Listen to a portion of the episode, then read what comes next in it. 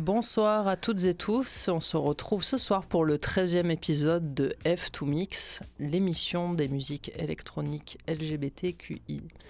Et ce soir, c'est une émission un peu spéciale, puisque mon binôme Aura passe du côté des interviewés. Elle est l'invitée de cet épisode.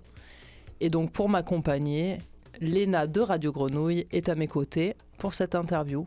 Bonsoir. Bonsoir. Bon, on se connaît déjà d'avant, en vrai on triche un petit peu, c'est parce que moi je travaille à Radio Grenouille et euh, quand je commençais à être une bébé grenouille, j'avais demandé à Discordance à l'époque euh, de venir dans une émission et c'était la première de, du lancement de mon émission et on se retrouve donc je crois après de trois ans plus tard euh, où c'est vous cette fois qui m'invitez dans F2 Mix même si ça va être un peu décalé puisque ce sera juste pour t'interviewer toi Aura Célone et parce que c'était je crois un peu spécial pour vous de se retrouver alors que vous êtes un binôme à devoir vous interviewer mutuellement euh. En face à face, entre quatre yeux. C'est ça, effectivement. C'est génial que tu sois là. Ben, merci de l'invite. Pour revenir un petit peu à cette configuration-là, euh, je ne sais pas si vous l'avez déjà dit ou pas dans F2Mix, puisque vous êtes les deux personnes qui animaient cette, cette émission. Euh, Aura, Céline, pourquoi tu portes ce nom? Ah, ce nom. Eh ben en fait, euh, ce nom, c'est déjà sur un premier line-up. À un moment, il a fallu un nom. Donc, dans un premier temps, j'ai filé mon prénom qui est Aude. Et au bout d'un moment, bon, euh, bah voilà, Aude mix à 4 heures du matin. bon, bah c'est mignon, mais c'est pas hyper techno. Donc rapidement, il a fallu trouver un nom. Sauf qu'en fait, moi, ce que je voulais pas, c'est un nom qui réfère à quelque chose. Hum, ouais, c'est complètement anti-commercial mais euh, je voulais ni euh, donner des billes euh, par rapport à mon identité queer ou mes convictions féministes, ni quoi que ce soit. Par contre, ce que j'aimais bien, et je me la pète un peu, hein, c'est les trucs un peu à la Laurent Garnier, David Guetta. Non pas que ce soit une référence, mais ce que je veux dire, c'est un nom et un prénom. Et donc, du coup, j'ai trouvé ce truc de Horace Elon, qui est bien sûr un anagramme complètement mystérieux dont je ne donnerai pas le sens. Mais euh, voilà, c'est un nom et un prénom, et surtout qui ne réfère à rien. Euh, après, on peut voir aussi, euh, même si c'est Horace, O-R-A-S, ça peut faire référence au prénom Horace, qui est un prénom masculin. Et effectivement, à l'ancienne, on va penser à Georges Sand, qui quand même était une meuf. Et du coup, avoir un prénom masculin dans une pratique qui est plutôt masculine de base, sur un malentendu, ça peut aider. Maintenant qu'on connaît un peu l'origine de ce nom, on aimerait savoir, euh, parce que tu te caches derrière ce micro euh, depuis euh, un an qu'on anime cette émission ensemble, mais maintenant on veut savoir ton parcours musical à toi. Qu'est-ce qui t'a amené à faire de la techno? Qu'est-ce qui t'a amené à, d'ailleurs pas que de la techno, de la musique électronique, du live, du DJing, qui a beaucoup de pratiques à côté de F2Mix, à côté de Discordance? Ça ne suffit largement pas à te définir, donc on a envie un peu de savoir euh, tout ce que tu pratiques en termes de musique. Alors effectivement, euh, mon parcours euh, part un peu dans tous les sens. Disons que d'un point de vue de mes pratiques et d'un point de vue théorique, j'ai pas mal bossé pour l'audiovisuel. Euh, et aussi, j'ai pas mal fait de radio, notamment Radio Galère, euh, où j'étais en technique.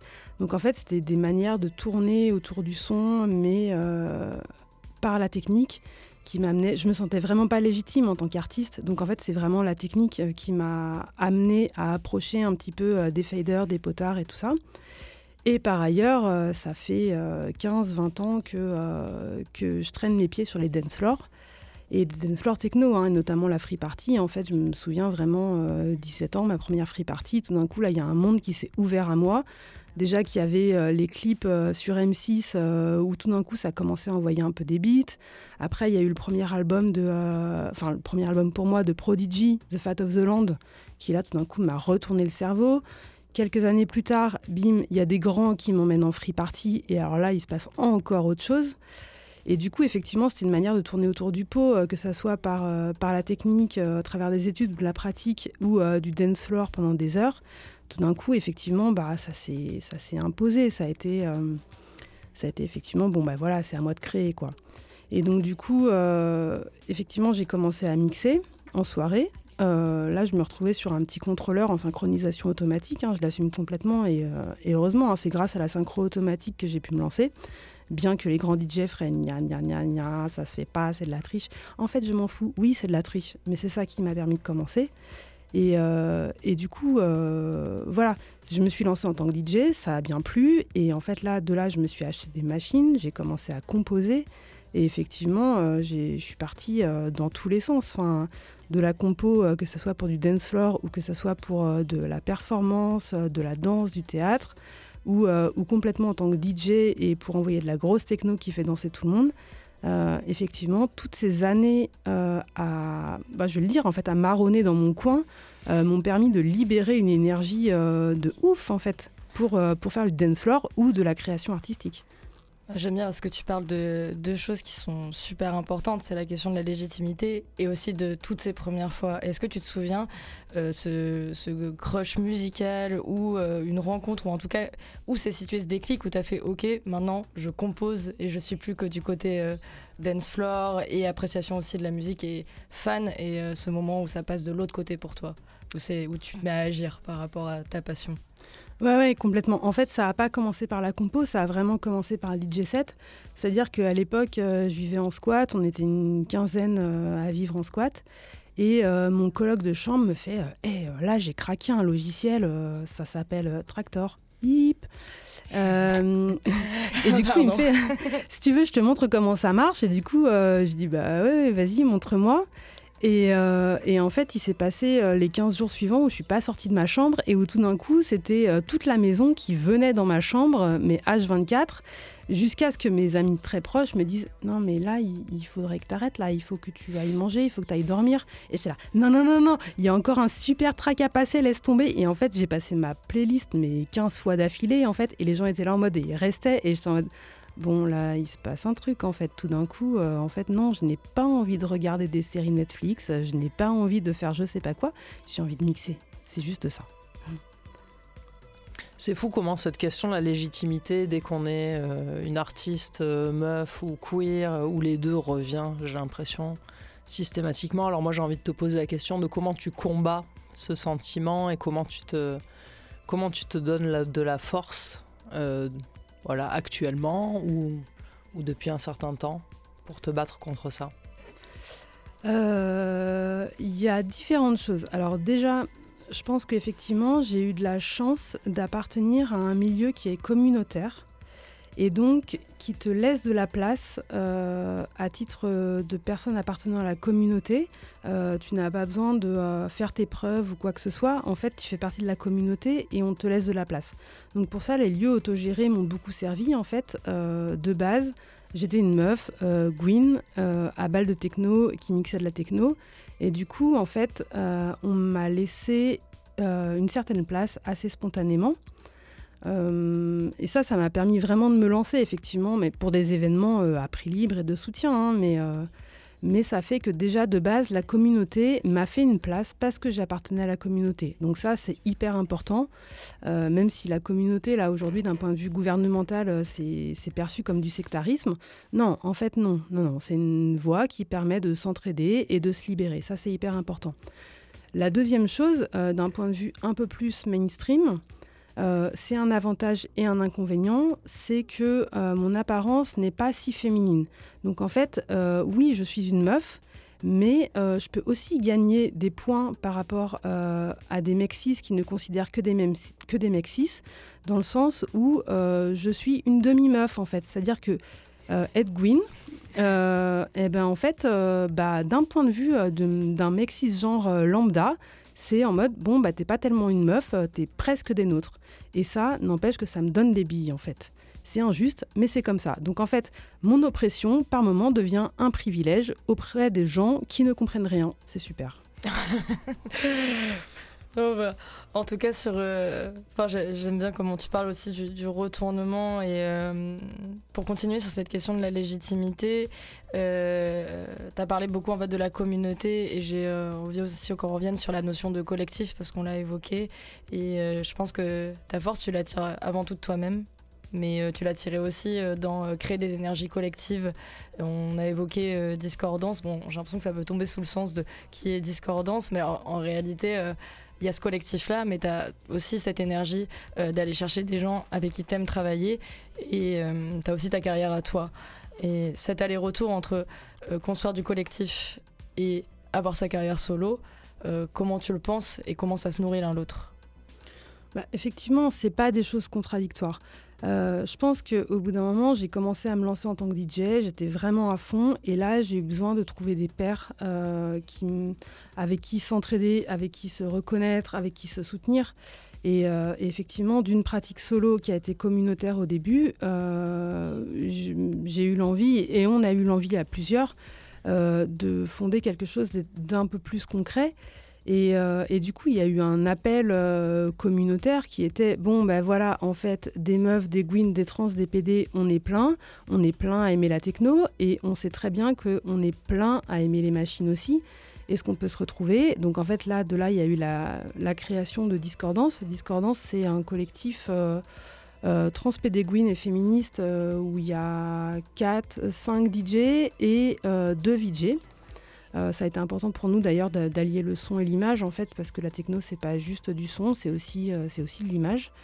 Et, mais par contre effectivement, autant le collectif a été important à un moment pour se renforcer, autant le collectif par moment, bon bah je veux dire c'est aussi beaucoup de caractères, d'émotions différentes. Euh, ça peut aussi être euh, compliqué. Je veux dire, c'est comme des frères et des sœurs. Il y a un moment, euh, tu as envie de leur taper dessus et de leur dire Moi, c'est bon, tais-toi là, laisse-moi tout seul. Bon, ben voilà, un collectif, c'est pareil. Et du coup, pour que le collectif soit puissant, il faut aussi que l'individu soit puissant, en fait. Et ça ne veut pas dire agir de manière égoïste ou, ou libérale. Ça veut juste dire prendre soin de soi, en fait. C'est parce qu'il y a du self-care et du soin qu'on apporte à soi-même qu'on peut aussi nourrir un collectif et être puissant en tant que collectif. Moi, j'ai envie de passer à cette question qu'on aime à poser euh, à chacune, chacun de nos invités. Tu as parlé euh, au fil de l'interview, là, tu as déjà parlé de, plusieurs espaces de, de fêtes ou de ou d'espaces où c'est possible de, se produire en tant que musicien, musicienne, comme les free parties, les contextes plus communautaires ou collectifs. Et moi, j'ai envie de te demander, c'est quoi à toi ton, ton contexte idéal de fête de, et ou en tant que DJ ou liveuse. Est-ce que ça, est-ce que c'est la free? Est-ce que c'est la communauté? Est-ce que c'est les deux? Est-ce que ça n'a rien à voir? Alors, la free, forcément, dans le sens où si c'est gratuit ou à prix libre, c'est d'autant mieux parce que c'est accessible à tout le monde. Euh, ensuite, le communautaire, forcément, euh, c'est aussi chouette parce qu'il n'y a personne qui viendra me poser la question de est-ce que tu es une fille ou un garçon? Euh, donc tout ça, c'est des avantages. Euh, effectivement, par moment, on rencontre des gens qui ne sont pas de la communauté, qui n'ont pas de notion du prix libre et qui sont des gens parfaitement respectables et qui ont envie de recroiser en soirée. Le fait est que par contre, par moment, certains contextes favorisent un certain bien-être.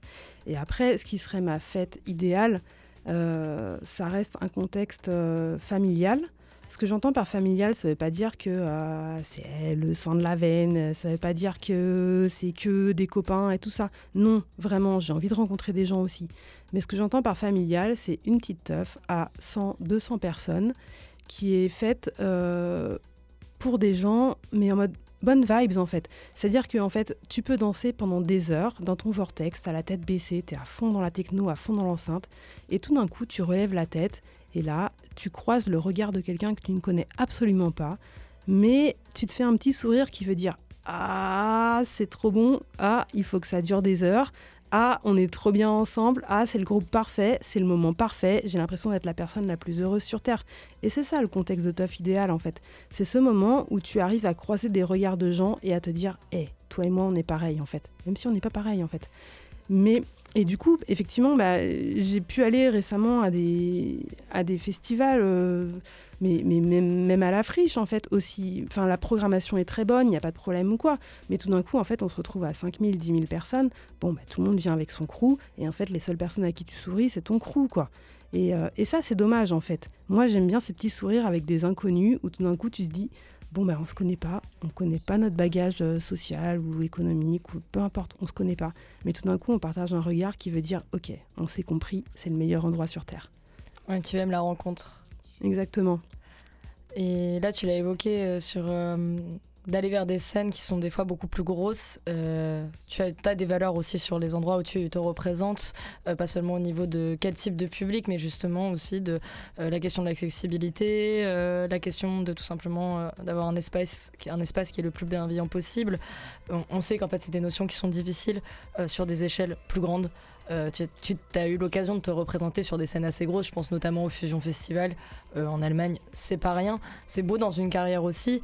Euh, c'est des expériences pour toi qui te nourrissent comment dans ta carrière de DJ, si on peut parler de carrière? Je sais pas si tu aimes bien ce mot en fait. Oui, ça me va. tu le tolères? Ouais, ça va. je pense qu'il y a différentes grosses scènes. Le truc, c'est que bon, déjà, il y a quand même un truc qu'il faut poser de base, c'est que effectivement, on peut avoir nos principes et nos convictions, mais il y a un moment, je pense qu'on est à peu près tous dans le même cas, il faut manger et payer son loyer, et du coup, il faut aussi faire des compromis en fait. Et donc du coup, ben, il y a plein de scènes qui vont pas exactement nous représenter, ou alors qui vont nous représenter, mais parce qu'on représente un quota en tant que meuf ou en tant que queer bon, bah, c'est pas très agréable. Le fait est que si jamais il n'y avait pas cette, euh, cette question des quotas, bah, peut-être qu'on ne jouerait même pas en fait. Peut-être que le line-up serait entièrement composé de mecs, euh, de mecs cis. Donc en fait, bah, finalement, le quota, aussi dégoûtant soit-il, c'est aussi la manière de jouer. Et du coup, moi, je vais pas cracher sur tout. Il y a un moment aussi, ben, il y a besoin de travailler. Euh, peut-être que le public ou l'organe ne me représente pas. En attendant, bon, bah, je mixe à peu près la musique que j'aime et on essaye de dealer avec tout ça. Mais après, voilà, il y a différentes grosses scènes. Tu cites effectivement le Fusion Festival, euh, avec qui j'ai eu l'occasion de jouer avec mon binôme euh, Feral, avec qui on en live machine. bon, bah là, c'est effectivement c'est un festival à 80 000 personnes, mais c'est une orga qui de base est antifa en fait. Et euh, ça, c'est quelque chose qui se ressent très fortement dans l'orga. C'est-à-dire que oui, on peut organiser des festivals à 80 000 personnes, mais tout en ayant, tout en ayant des principes. Et en fait, c'est un des seuls festivals que j'ai pu voir à 80 000 personnes où tu arrives au bar et il y a un petit panneau qui dit si tu n'as pas de t-shirt, on ne te sert pas. Et ça, c'est pas une constante euh, n'importe où. Et c'est pas rien, en fait. Et je veux, je suis pas puritaine en disant ça, en fait. Le problème n'est pas de pas avoir de t-shirt parce que je suis la première à adorer mixer torse nu. Le problème est la question du genre, en fait. Euh, juste, effectivement, si tu es un mec cis, tu peux arriver, tu as été à la salle de sport toute l'année. Là, c'est l'occasion de montrer tes gros muscles et tout, tu es trop content. Tu arrives en festival, tu es torse nu. Ouais, mais tu te poses pas la question qu'à côté de ça, il y a plein de meufs qui adoreraient, qui ont aussi été à la salle toute l'année en fait, et qui veulent aussi être trop torse nu, mais elles ne peuvent pas être torse nu en fait. Et du coup, bah, le fusion permet des choses comme ça, par exemple, en mode bon, ok, c'est génial, hein, t'es bodybuildé, t'es, t'es, canon, mec, il hein, n'y a pas de souci, mais mets ton t-shirt pour venir au bar. Et ça, c'est pas partout comme ça. Tu as évoqué Feral avec qui vous avez joué au Fusion. Est-ce que tu peux nous en dire un peu plus sur ce projet? Cette collaboration? Exact. Ouais, et eh ben du coup, euh, Feral, c'est un projet qui se passe en binôme avec Zit. Euh, Zit, c'est une personne avec qui j'ai vécu pendant longtemps. En fait, on s'est d'abord rencontrés euh, au petit déjeuner et à la manière de comment on fait son café ou comment on fait le ménage dans une maison collective. Et c'est une personne qui était musicienne, euh, qui, est, très talentueuse, hein, qui chante, euh, qui fait de la batterie, qui fait de la basse. Enfin, elle fait à peu près tous les instruments. Qui fait tout en même temps, ouais, j'ai envie de te dire. Non, non, elle est pourrie cette meuf. En fait, elle fait tout, elle fait tout. et en fait, euh, du coup, on s'est regardé pendant pas mal d'années. Et après, je me suis mis à la musique électronique. Et du coup, voilà, de là est né Feral. Feral, c'est quand même un mot qui veut dire ce qui a été domestiqué, domestiqué et qui est redevenu sauvage. Je ne connaissais pas l'existence de ce mot-là. C'est un très beau, très joli comme mot. Exactement. Et du coup, c'est un mot qu'on emploie souvent pour les chats, euh, genre le chat qui a été abandonné sur l'aire d'autoroute. Euh, tu vois, le chat, il a commencé par être sur un canapé à manger des croquettes au calme et tout. Tout d'un coup, il a été abandonné sur l'autoroute euh, sur l'aire des vacances. Et du coup, ce chat est redevenu féral. Donc voilà, nous, on est féral. Euh, et, voilà. Et donc, c'est un binôme qu'on définit comme un duo synth euh, techno wave, c'est-à-dire que du coup, euh, ma partenaire Zit fait du chant et du synthé, et, et, moi, je fais toute la partie percussion et aussi des synthés, mais toute la partie en fait séquencée. Elle, elle est en live et moi, je suis séquencée, et du coup, on a un binôme qui s'appelle Feral ensemble. Hum, on n'en a pas encore euh, beaucoup parlé là pendant cette interview, mais ton esthétique, euh, qu'est-ce que tu aimes donner dans tes mix, euh, dans tes compos aussi? On a pas mal parlé de techno quand même, on va pas se mentir. moi j'avais une question par rapport à ça avant que tu cherches à nous définir avec des mots précis. La dichotomie ou pas entre sombre et chaleur Parce que dans la techno, des fois, il peut y avoir une dimension sombre, même dans ce que tu mixes, où il peut y avoir un truc un peu de l'ordre de la cave, quoi, de cette ambiance-là. En même temps, c'est chiant et t'aimes apporter euh, de la chaleur à ton public, t'aimes que euh, ça soit vivant et que justement les gens se regardent, pas qu'ils aient le regard vitreux et qu'ils ne se voient plus. Et donc, euh, comment on concilie du sombre avec de la chaleur? Euh, ça, je saurais pas dire. Moi, ce qui m'importe, en fait, c'est pas le style musical. En fait, la catégorie euh, liée au style musical, c'est vraiment un truc qui m'embête à chaque fois qu'on me demande quel est ton style. Je ne sais pas à quoi répondre. Euh, moi, je n'ai pas vraiment de style musical. J'ai des émotions. Et, du coup, effectivement, moi, ce que j'aime, c'est quand dans, dans, mes mix, il y a toujours beaucoup de voix.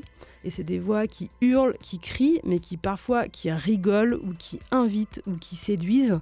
Et en fait, du coup, euh, le sombre ou le chaud, ou peu importe, en fait, moi, c'est la voix qui fait passer par tout un tas de retournements. D'un coup, ça pleure, et puis tout d'un coup, bim, une caresse, ça rigole, et puis bim, tu l'as pas vu venir, et puis il y a un aller-retour de claque, et puis bim, ça crie, quoi. Et voilà, c'est ça. C'est qu'en fait, moi, je le caractériserais par émotion, et du coup, ma musique, ben, au-delà de savoir si elle est chaude ou froide, ou sombre ou lumineuse, je crois qu'il y a deux émotions qui me portent vraiment c'est soit quand tu es face aux enceintes, tu danses et là, tu te sens l'âme d'un guerrier, mais genre façon Mulan qui vient de couper ses cheveux et qui part en guerre, soit tu te sens vraiment un gros PD. Désolé, on n'a pas le droit de dire PD à l'antenne, mais je le redis, PD. Et, euh, et voilà, c'est ça, c'est que j'aime bien, soit tu es un guerrier, soit tu te mets à danser, et tout d'un coup tu te dis, ah mais en fait je suis vraiment un gros PD. Et voilà. Ça me donne envie de te demander qu'est-ce que tu as prévu de jouer? Pour ce mix Est-ce que ça caractérise euh, le genre de DJ set que tu fais en général? Euh, oui, complètement. c'est vrai que ces derniers temps, j'ai pas mal mixé en warm-up, ce qui me demandait de faire plus du low BPM. Et franchement, ça m'ennuie parce qu'au bout d'un moment, bah, à force de mixer en warm-up, on, on, te catégorise comme un DJ qui fait du low BPM, alors qu'en fait, c'est pas le cas. C'est juste que tu veux correspondre au warm-up. Euh, là, ce soir, j'ai prévu un DJ set qui est plutôt entre 135 et 140 et qui va vraiment euh, taper dans ce que j'aime. En fait, c'est de la techno. Dans tous les cas, c'est un, euh, un kick 4-4. Hein. ça, c'est vraiment la techno. C'est un kick sur tous les temps. Ça, c'est vraiment primordial pour moi. Mais effectivement, ça va chercher dans des influences acides, IBM, rave et, et voilà, précisément ce que j'aime. Donc ce soir, oui, j'ai prévu de mixer précisément ce que j'aime. C'est quoi l'heure idéale pour te rencontrer? L'heure idéale Ouais. Ah, ça, c'est hyper variable. Hein. Je crois qu'il faut m'écrire et je réponds. Hein. Quand tu mixes, toi, ton créneau préféré euh, bah, En tout cas, pas en warm-up. Je sais pas s'il y a un créneau préféré parce que ce que j'adore, c'est les teufs de jour. En fait, avec Discordance, on a tenté un espèce de midi-minuit. Et ça, c'est royal en fait. Mais en fait, midi-minuit n'implique pas euh, un BPM précis. En fait, moi, j'aime mixer à 135, 140 BPM. Mais si c'est à 15h un dimanche après, mais tant mieux. T'aimes bien les grandes plages, quoi J'aime bien les grandes plages. J'aime bien quand ça tape vraiment en mode techno sans détour, c'est pas consensuel. Par contre, effectivement, ça correspond pas à un horaire en fait. Peut-être que dans la techno mainstream, ça correspondrait à 4 h du matin. Mais si avec Discordance, on peut le faire à 15 h mais tant mieux. Eh ben moi, j'ai envie, euh, pour conclure cette interview, de te demander quels sont tes projets pour les prochains mois ou années. Eh ben là, à la fin du mois, je vais commencer une résidence avec euh, Gaïa. C'est une personne qui est danseuse, euh, qui a entre autres dansé pour un projet qui s'appelle euh, Pogo. Et là, du coup, qui se met à être chorégraphe. Elle est prof de danse et elle se met à être chorégraphe. Et du coup, en fait, elle crée une performance dansée qui implique aussi un gros travail de scéno et de lumière. Et du coup, moi, je vais là, pour le coup, faire du live machine mais sur un truc vachement plus euh, low BPM, on est presque euh, à 110 BPM ou quoi, quelque chose qui est vachement plus introspectif et, euh, et ouais, c'est, bah, je sais pas comment dire, hein, c'est, presque un, envoûtement de son, quelque chose de très lent mais qui prend encore. Et du coup, voilà, là ça va être du live machine pour une performance dansée. Merci, on écoute ça maintenant. Merci. C'est parti pour la musique.